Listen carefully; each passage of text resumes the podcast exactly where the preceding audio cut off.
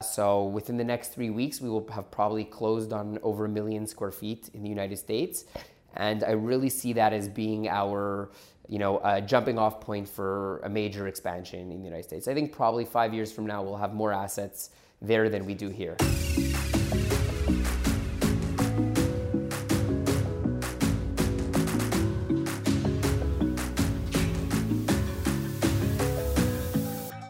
Hi, I'm Matthew Messina More, and I have the pleasure of speaking with Ian Quint today, president of Groupe Quint.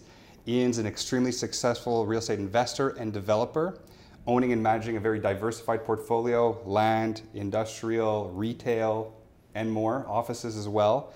Um, since its inception, Groupe Quint has acquired and developed more than 10 million square feet, uh, an incredible feat. And today we have the pleasure of Ian sharing his story with us, uh, true story of success. And I know for all everybody watching here, uh, you'll be able to learn and really get inspired from his journey. So, Ian, thank you so much for taking the time to speak with Thanks me today. Thanks for having me. Good morning. Good morning. Good morning. So, let's start from the beginning. Um, tell us about your journey into real estate, how you got started. How far back to the beginning do you want me to go? as far back as you like. Maybe not the womb. But, yeah, uh... I was going to go to the womb. Uh, well, I think it really started uh, with my law degree. So I was in McGill. I was doing a Bachelor of Science. I wanted to be a doctor at the time. Uh, eventually, I came to my senses and I realized that was not the right path for me, and I thought I would just get a law degree. I was unsure what I wanted to do, but I figured that wouldn't be such a bad thing to have. Of course. Uh, and at a certain point during my law studies, I became interested in real estate. What like what was that? What? Uh... You know, I was I had moved to Toronto, and I had never really been to Toronto before, and at that time a boom just started happening there and I saw all these real estate projects and I, I just caught the bug and I became interested in the architecture, etc. And then when I graduated law school and I was studying for the New York bar exam, I got a call from my uncle who at that time had a small uh, industrial small bay portfolio in Brossard he really only had one employee who did the management, the construction, and the leasing of the portfolio, and he was retiring. So he had heard I wanted to go into real estate, and he asked me if I would like to start there, and I, I took the invitation, and that was the beginning. That's the beginning. Amazing. And then, do you remember your first acquisition? I certainly do. It's okay. actually the one in the picture right behind you. All right. It was a my first acquisition when I separated from my uncle was a retail 150,000 square foot uh, center that was in a complete state of disrepair. Uh, it was about 70% vacant, but I was attracted to it because I saw multiple ways to add value. So, first of all, by filling up the vacancy. Uh, we had a plan to renovate the facade and bring in new tenants, and the existing tenants were paying what I thought was probably half of market rate. So we saw an upside even on the part that was rented. The property also sat on about half a million square feet of land, so there was room to do two or three additional pads, which we did over uh, uh, over three years.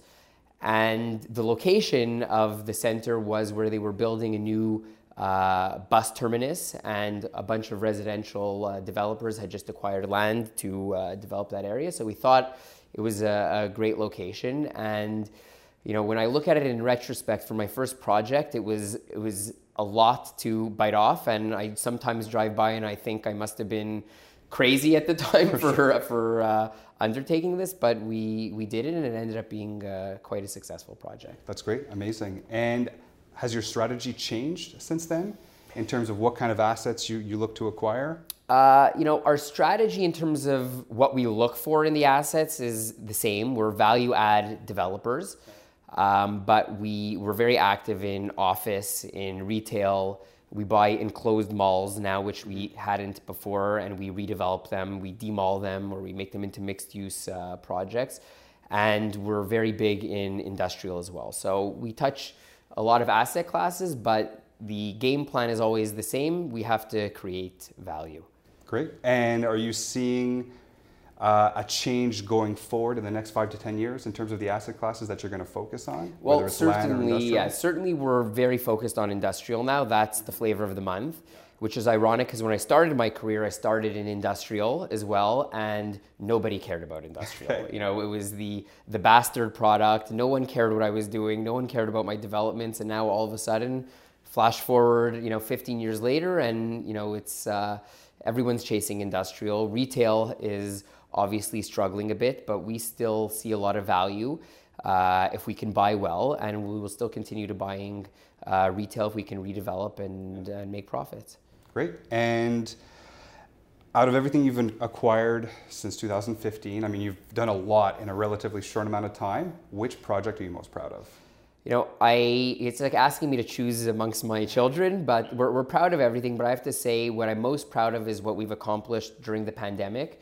So, you know, we were juggling a lot, dealing with office issues, obviously, dealing with our existing properties and tenants, and we still managed to keep the same pace of acquisition and acquire probably about 2 million square feet during the past six months. So I'm very proud of my team specifically because everything I do is, is, is, with them. You know, I always say I'm probably only good at 5% of the things that happen in this office, and the rest is uh, you know, thanks to my team. And so I'm very proud of them, how they stepped up over this period and what we've accomplished. I can imagine. Well, congratulations. And what are you seeing for Groupe Quint in the next five years? I see a lot of the same. We want to continue to grow at the same pace. Um, we've started to do acquisitions in Ontario and in Eastern Canada, so we'd like to grow that portfolio. Anything in the States as And yet? I'm glad you asked because that's where I was going next. We have a couple projects in due diligence in the States right now. Uh, so within the next three weeks, we will have probably closed on over a million square feet in the United States. And I really see that as being our, you know, a jumping off point for a major expansion in the United States. I think probably five years from now, we'll have more assets there than we do here. What do you attribute to your success? you know a bunch of things i have to say probably you know there's no there's nothing better than hard work so you know there's a lot of people that are dreamers but they never put in the work to actually materialize what their dreams are uh, so i'd say it's really a combination of having a vision and giving life to that vision and it's by hard work i think we've gotten lucky a lot also but i think the harder you work the greater your chances are of getting lucky uh, so I think that's been really the key to our success. I don't think there's any secret sauce. Uh, for us, it's really grinding it out, hard work, and the talent that I surround myself with. So again, my my employees in the office, we try and hire the best, and uh, and we've reaped a lot of uh, rewards because of that. Great. Well, it's obvious, like I was saying before, I can't drive anywhere without seeing a, a Groupe Quint sign. So yeah. I'm, I'm, sorry, I'm bombarding your. Not at uh, all. Not at all. It's just, it's just a measure of your success. Uh, uh, lastly, so what are your, some of your most recent acquisitions? So, like I said, we're doing a couple industrial buildings in the United States. Uh, recently, we've acquired probably about a million and a half square feet of industrial property in the South Shore and uh, in Montreal uh, some suburban office. Okay. And we're in the so process. So the Holt and Renfrew. So yeah, building. so that's that's uh, that's a really a core office uh, redevelopment uh, project, which will be a retail and uh, boutique office. And we're still very active in suburban office. We believe in suburban office, especially with the pandemic. We've seen an uptick in demand for uh, for our Laval and our uh, Saint Laurent office space for from really companies that don't want to either it's impossible for them to get access to their offices downtown mm-hmm. uh, and even if they could get access to the offices if they're on the 50th floor of a skyscraper downtown you know to queue in a line and do two people at a time in an elevator by the time they get to their office it could be 10 hours. And then they want to go for lunch or they want to go for a cigarette. It's just not logistically possible and they don't want to get on the public transportation so uh, you know, we've seen a lot of demand from companies that want to relocate offices to, to the uh, suburbs. Uh, a for the convenience and the fact that they don't have to, you know, be on the 50th floor. They could be worst case scenario. They'll walk up three flights of stairs if they don't want to get on an elevator with someone, and our rents are half the price. So it's a win-win for them. Of course, yeah, it makes sense. So we're going to continue. We're going to continue with that, and uh, like I said before, there's some retail projects we're working on. Uh, we're not scared. If we can buy things in the right location at the right price, we're going to continue to be buyers. So, which asset class do you see best performing in the next 10 years?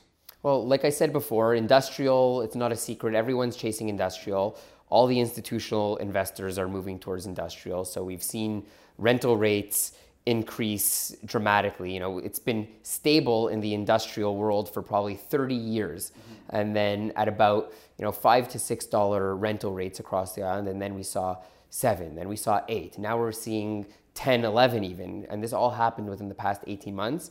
And I, continue, I, can, I consider that, I mean, a good thing for someone that owns industrial, but because everyone's chasing the same asset class, the price has gone up. It makes it much harder to do acquisitions, and everyone's chasing the same asset class. And again, this is secondary to all online shopping. Uh, a hundred percent. That's uh, you know that's third party logistics, e-commerce. These are all things that are that are feeding it. So you know what's what's been to the detriment of retail has really bolstered uh, industrial. So uh, eventually, maybe there will be some type of balance. Maybe we'll see some of the retail centers having you know pick up and drop off. Uh, you know, kind of warehouses. So we'll, it's going to be interesting to see where it goes. But certainly, the flavor of the month is industrial, and that seems to be what everyone is chasing.